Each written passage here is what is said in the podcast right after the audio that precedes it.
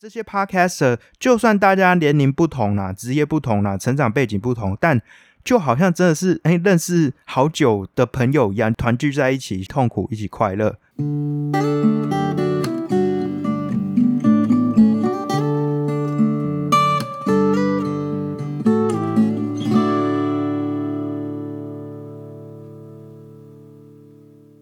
地方故事、人物故事，还有那些你我身边的大小事，让我们一起听故事。欢迎收听叙事圈，我是阿燕。不知不觉，我已经做了超过两年的 podcast。今年是二零二二嘛，我是在二零二零年，我记得大概是七月还八月的时候开始做 podcast。那现在已经是二零二二了，然后现在是十一月，所以我已经迟了三个月，然后才开始做这个呃两周年的一些心得。今天其实就是想要趁着这一次啊，来跟大家分享一下我自己做 podcast 到现在的一些心得，还有一些观察，可能会采一个比较问答的方式。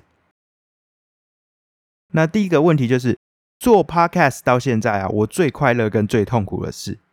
那我想从一开始做 podcast 到现在，我最快乐跟最痛苦的事永远都不会变。让我最快乐就是在制作的时候啊，可以跟受访者聊天的那个过程，或者是呃为了某一些主题啊，我会去走访一些地方去收集资料。我觉得这个过程会让我充满各式各样的新发现。这些发现是我如果没做 podcast 的话，我是真的不会去接触到的。举例来说好了，像以前我曾经访问过一个在泰国留学的呃汤汤游牧中。那汤汤他分享很多泰国的特色美食啊，还有一些泰国人的价值观、泰国的旅游推广等等。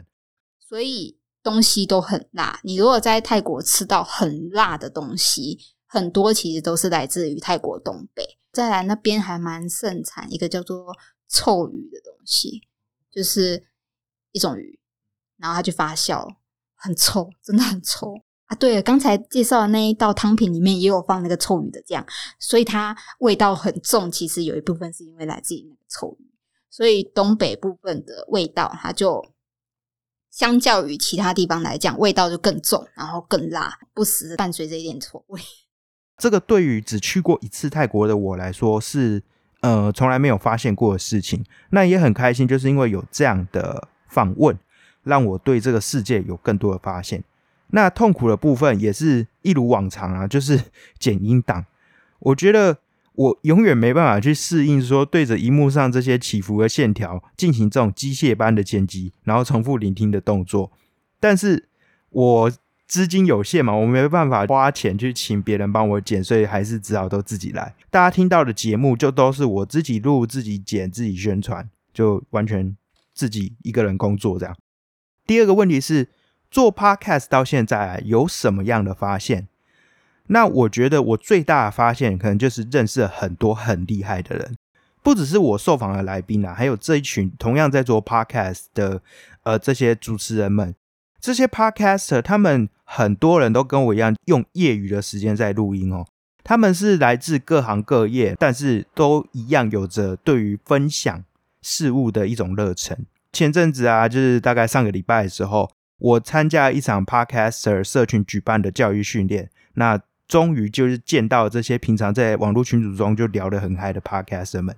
虽然他们都说什么自己有社恐，但是我自己看不太出来有社恐的感觉啊，就大家都是啊很热烈啊这样子。那我觉得每个人真的都充满才华，而且积极又热情。我在那一次的聚会，我自己印象很深的事情是，呃，主办单位的 Podcaster。他们就希望说，诶，未来能够将这样的呃活动啊，这样的东西去常态化。而就算这些活动的举办是需要一定的成本，那要花额外的时间去劳心劳力去筹备啊等等，但他们还是很想做这件事情，团结起整个 Podcast 的社群。我觉得这真的是一个。怎么讲大爱嘛？就真的是为了这样的一个一个产业，或是这样的一个圈子，然后去努力的去经营，然后去团结大家，真的是让人很感动。其实那一次上课啊，我们当然不是单纯的就是这边闲聊啦，我们还真的是很认真的去呃，包含说什么声音、表情啊，或者是说整个做节目的一些呃心理的状态啊，或者是哎要如何去。架构我们这个节目，去行销我们这个节目，都有真真正正的去上到，因为刚好讲师的这些 podcaster，他们也都是在这方面有专业的人才，所以说，呃，那一次的活动真的是让我获益良多啦，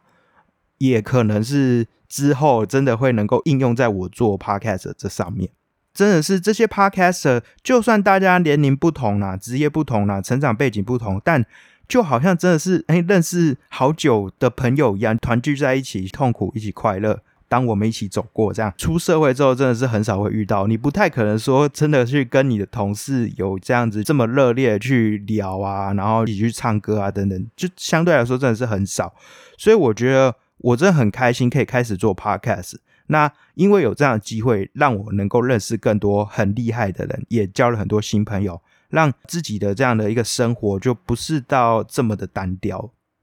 下一题是印象深刻的集数。那我觉得我自己印象深刻实在太多了，所以我就用我节目里面不同的系列去做呃个别的分享。那第一个当然就是我自己最主打跟着声音去旅行这系列，虽然最近比较少更新这一块，跟着声音去旅行呢，我永远。每一次都要跟人家提，然后每次要最推的，我都会推这个台湾最东边的马冈之旅，就是时空静止的天涯海角，岛屿最东边的渔村马冈这一篇。这一篇就是很特别，是因为我实际走到这边嘛，然后借由当时那个旅宿的那个朱丽人的带访。让我们走访了这个渔村，我们可以听到风声，听到海声，呃，甚至听到可爱的猫叫声。那在他的详细解说之下，让我们真的认识了马冈这个看起来就是很偏远、很小的一个渔村，它背后的那个庞大的故事。这样，那最后我觉得让我最难忘就是我那个时候是跟着一个乐团叫 Rossi Cloud 一起去。走这个马冈的，那我们就走到了台湾最东边的一个废弃的一个养殖池附近，他们就开始那边唱歌，然后配合的海浪声啊，这边唱旅行的意义。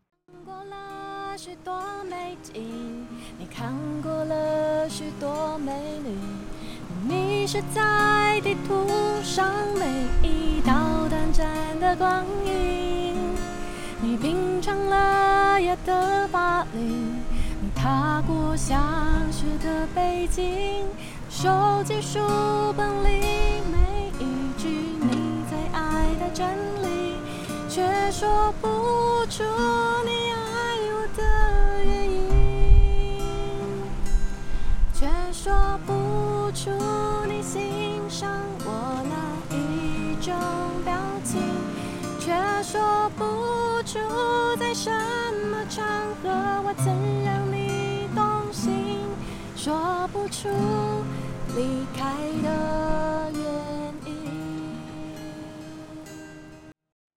最后那一段我真的是很感动，所以真的要让我回去听这一集听个十次都不是问题。下一个系列就是小人物大故事，也就是我每次都会有的人物访谈。我自己印象最深刻，可能就是跟爱台湾的日本人马哈的访问。这一集叫做“对我来讲，来台湾留学就是实现十年来的梦想”。超爱台湾日本人马哈，那马哈是我偶然在 IG 上看到他的账号，就是他好像是一个对台湾很热爱、很有热忱的人。我日文虽然没有到很好，但是透过他的那些图片，我大概就能知道说，诶，他很期待来台湾，然后一直分享台湾的东西。所以我就主动敲他的 IG，跟他说，诶，有没有兴趣来录 Podcast？因为他自己其实有在录。然后后来他就马上答应，因此我们就开始录了这样的一个一段 podcast。然后这个应该也是他第一次用全中文跟大家讲，所以我觉得真的很特别。他中文真的很好，所以大家不用怕听不懂。对我来讲，来台湾留学就是这十年的梦想的感觉。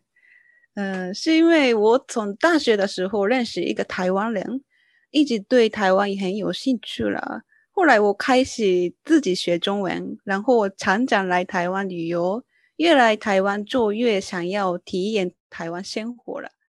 后面也是有穿插一些他讲日文的片段，我觉得这个整个感觉就好像蛮国际化的，对，都可以感受到说这种跨越海洋台日之间的友谊，又让我们自己重新发现台湾到底有哪些迷人的地方。好，那第三个就是我自己印象深刻的系列的这个部分啊，就是角落故事。假如故事也是我自己一个很主打的系列嘛。假如故事中，我印象最深刻一集，莫过于是我跟我自己在 Podcast 的偶像旅行热炒店的 John 一起录制的那些你不知道的台湾林业铁道，还有背后的故事。那这集不只是因为跟偶像合作觉得很开心啊，而是他很难得的介绍了关于台湾的主题，而且是那种真的，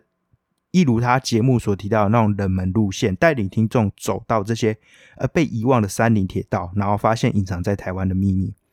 是后来前半段就是它变成这是呃阿里山那时候林场线的一个铁路的路径，那那个铁轨还在，它也有把它做了一些整理，变成是人可以走的步道这样子。所以如果要体会那种哇，走在海拔两千多公尺高、云雾飘渺的这个森林中，然后随着铁轨慢慢前进的感觉呢，呃，推荐就是去走这个特富野古道的前半段，好，算是我自己觉得说阿里山林铁留下来的，我觉得最值得推荐的一个适合大家去小旅行的地方。那其他系列对我来说印象可能很深刻，就是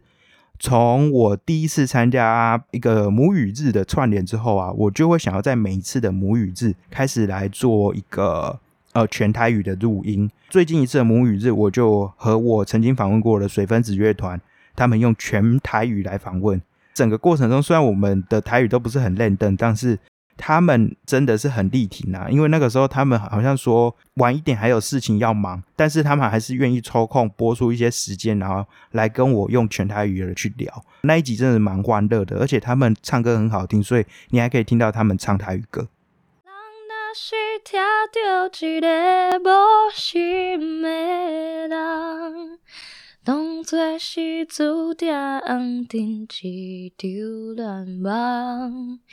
偏偏为你梦也休息。想的人，想听通繁华拢是梦。好，下一个问题是有什么可以改进的地方？那其实我最近有收到一些听众的回馈啦，我觉得是呃虽然是蛮直接的，但是我知道这真的是一个问题，在整体的节奏还有声音表现上，有些听众会觉得太冷，特别是在访问这一部分，因为有些听众好像就是因为我访问了某一个人，然后可能从他的一些呃分享中，然后过来听的。那我那个时候的想法是这样，就是因为我会觉得来宾他是主角。所以我不会太过于热情，太过于一直想要插话，然后去打断他，等于变成有点一问一答的形式。那就是我问题问完了，然后再让来宾尽情的发挥。所以有可能有时候就要考虑到说，哎，来宾如果他是一个很嗨的人，那这样整个场面就会变得很热络。那如果来宾他是一个相对讲话比较冷静啊，比较没有这么的这么的嗨的话，那就听起来可能会有点冷冷的感觉。嗯，所以啊，我觉得啦，应该。之后我会再调整一下这整个节奏，还有声音表现，让整个节目更热一点。那就是希望之后的这个小人物大故事的访谈系列，大家都能够听到一个更热情的这样的对谈。好，下一个问题是，Podcast 为自己带来哪些改变？诚如前面有提到啊，我跟来宾对话的时候，让我学习到很多的新东西。那此外，在技术层面来说，就是做 podcast 之后，我才更了解呃收音设备啊、声音的调控跟表现。那这些其实不止可以应用在我做节目上啊，在生活中与人对话的时候也可以应用。从非技术层面来讲，好了，我觉得我自己是有所成长的。那这种成长就是说我可以更有组织性、更有逻辑性的去表达。也能够更适时的去回应跟倾听，这些可以说是所谓社会性的成长。我觉得让自己在职业或是人生的其他方面都有所不同。那也因为更会应对、更会倾听，所以就拓展了蛮多的人脉。此外啊，因为 Podcast 它其实毕竟还是对全球公开的一个媒体啦，所以。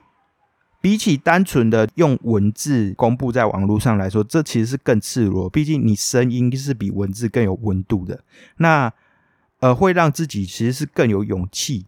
那不论是工作生活上，因为这样的勇气可以有更开拓的这种积极性，然后让自己有更多的收获。我常常在想，如果说我没有做 podcast 的话，可能再怎么说，或是怎么表达，或是勇气这方面都不会有太多的成长。那可能就会一直处在一个小圈圈里面，个性上可能会比较刚硬跟固执。那对于这种人类啊，这种社会性的动物来说，这并不是一件很好的事情。下一个问题，那这个是听众的问答，他问说，遇到与自己价值观太不合的来宾怎么办？我觉得我节目有点舒适圈，就比较没有这个问题，基本上不太会遇到这种与自己价值观相异的来宾。那谈的也不会是太针锋相对的议题，因为我这边谈的主要还是一些地方故事、人物故事，所以议题性的东西我比较没有做。不过啦，有时候也是会有一些回应啊，我可能是觉得我自己没有这么习惯的，或是没有那么喜欢的。但我以前到现在的媒体工作经验，就让我养成一个习惯，是在访问的时候，你是一个聆听者，而不是来宾。所以，就算对方的价值观跟你有差，那这就是一种观点。今天人家是来你家做客，那我们当然就是要给人家足够的空间去自由的发表。你静下心来听的话，除了是可以找出更多延伸的问题之外，也是可以让自己受到更多不一样刺激。否则，你如果永远都在一个单一价值观之中成长，我觉得在这么多元的社会里面，这会是一件很可惜的事。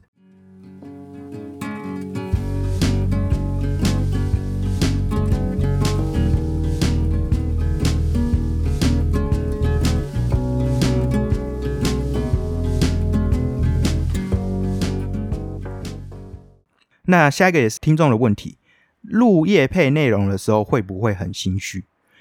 呃，其实我从开始录到现在，我有接过一些我称之为合作的夜配，但我一点都不会感到心虚啊。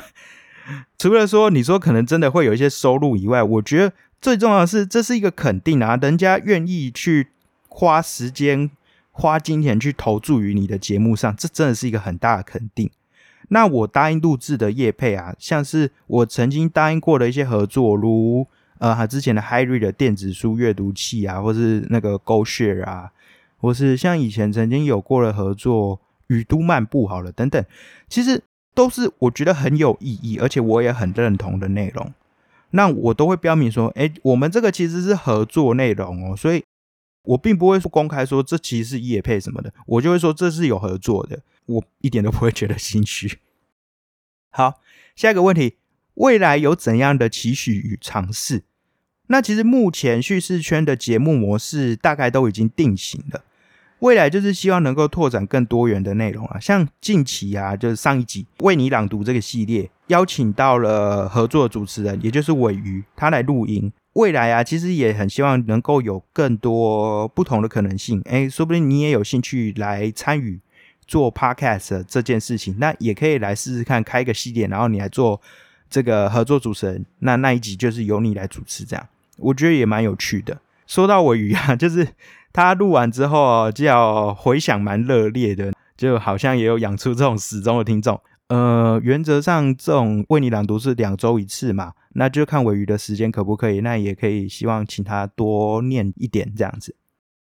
那我希望自己未来能够做到，就是有更多听众的互动，这是我一个很主要的目标。所以，呃，我可能会在节目里加入回应听众跟闲聊部分。那这就要请大家多多 多多留言，多多回复了，不然像 Apple Podcast 下面那个留言就 都很空啦。所以就是希望大家不是单纯可能你评个心啊，说个赞之类的，我希望大家能够哎多一点回馈。呃，现在在各大社群平台，或者是说在各大收听平台，你都可以做一些回馈，让我知道。那对于想尝试 Podcast 的朋友，有什么样的建议？这是最后一题哦。关于技术面这件事情，其实我在做呃第十集的回馈，还有第一周年的那个回馈的时候，我都有谈到了，所以我这边就不多讲。我觉得这里就两个重点，就是你开始想要做 Podcast 之前，你一定要确定，如果这两点。你都没问题的话，你就可以开始做了。第一个就是你是不是有明确的主题？因为有些人就是啊，大家都在做 podcast，那我应该也要做一下。结果就没做几集之后就做不下去了，因为就是他们没有一个明确的主题，又或者是说他们没有一个明确的主轴。好比说，呃，有人就是专门讲一些冷门的旅游景点，有人专门讲某一项运动。那有人可能是闲聊好了，那他们聊可能聊感情这件事情，那不同面向的感情的聊天，呃，这些其实都是有一个很明确的主轴在，所以他们可以一直聊一直聊。那如果你没有主轴的话，会变得很空虚啊，就是很像你平常有一搭没一搭的跟人家聊天这样，会让自己说很快就没有题目或灵感，然后会过于发散，所以就做不下去。第二点就是说，你愿不愿意花时间？去做 podcast，因为如果用一集三十分钟的节目，然后我自己的步调三十分钟的单口的节目来说，你从录制啊到剪辑上架，还不包含后续的宣传部分，你至少也需要两个小时的时间。如果你有这样的空暇，那你也愿意花时间在录音、剪辑、行销等等 podcast 的方方面面，那你就可以做一个 podcaster。嗯，最后我想说啊，我其实很期待未来有越来越多人能够去收听，不管是不是我节目啦，就是能够收听 podcast，然后更期待说有越来越多人能够加入这个领域，然后让我们一起学习成长。带给大家生活里满满的陪伴。听完今天分享，你还喜欢吗？如果喜欢的话，欢迎给我一个五颗星的评价，并留下你的心得。有任何建议或想法，都可以到 FB 或 IG 私讯告诉我。那觉得这节目很棒的话，下方资讯栏在 Mr. Buzz 等平台给我一点小小支持，每月定期赞助还能获得超值回馈礼。那么今天分享就说到这边，让我们下次见。